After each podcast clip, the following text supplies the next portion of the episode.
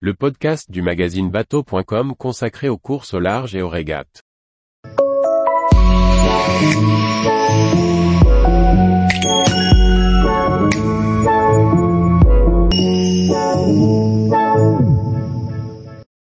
SVR Lazartigue, François Gabard passe le relais à un nouveau skipper. Par Chloé Tortera. Les bruits de ponton couraient depuis plusieurs mois sur la nomination d'un nouveau skipper pour l'ultime SVR Lazartigue. Ce 12 avril 2023, lors d'une conférence de presse parisienne, François Gabard a confirmé la passation de son bateau à un talent montant de la course au large. François Gabard ne participera pas au Tour du monde des ultimes en solitaire, l'Arkea Ultime Challenge, début 2024. À 40 ans, le skipper a décidé de mettre sa carrière de navigateur en solitaire sur pause, préférant se concentrer sur d'autres projets. Il est l'un des cofondateurs de Vela, concepteur et armateur de voiliers cargo pour un transport maritime 100% à la voile. Il est aussi à la tête de son écurie de course au large mer concept. Le marin explique, c'est un choix qui est longuement réfléchi. J'ai envie de naviguer en équipage.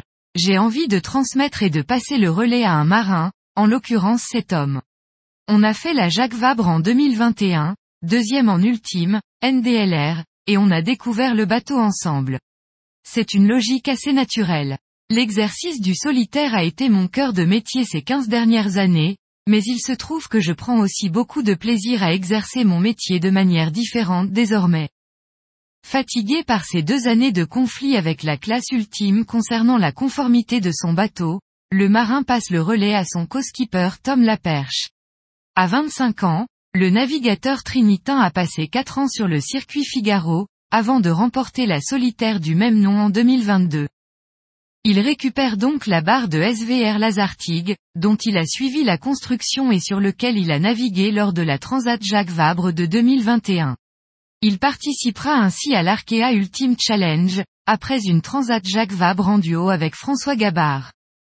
Tom Laperche conclut, c'est une chance d'avoir cette possibilité. Le challenge est important et il n'y a rien d'évident, mais j'ai énormément envie de faire ça. J'ai toujours rêvé de participer à des courses autour du monde sur ces grands bateaux. Tous les jours, retrouvez l'actualité nautique sur le site bateau.com. Et n'oubliez pas de laisser 5 étoiles sur votre logiciel de podcast.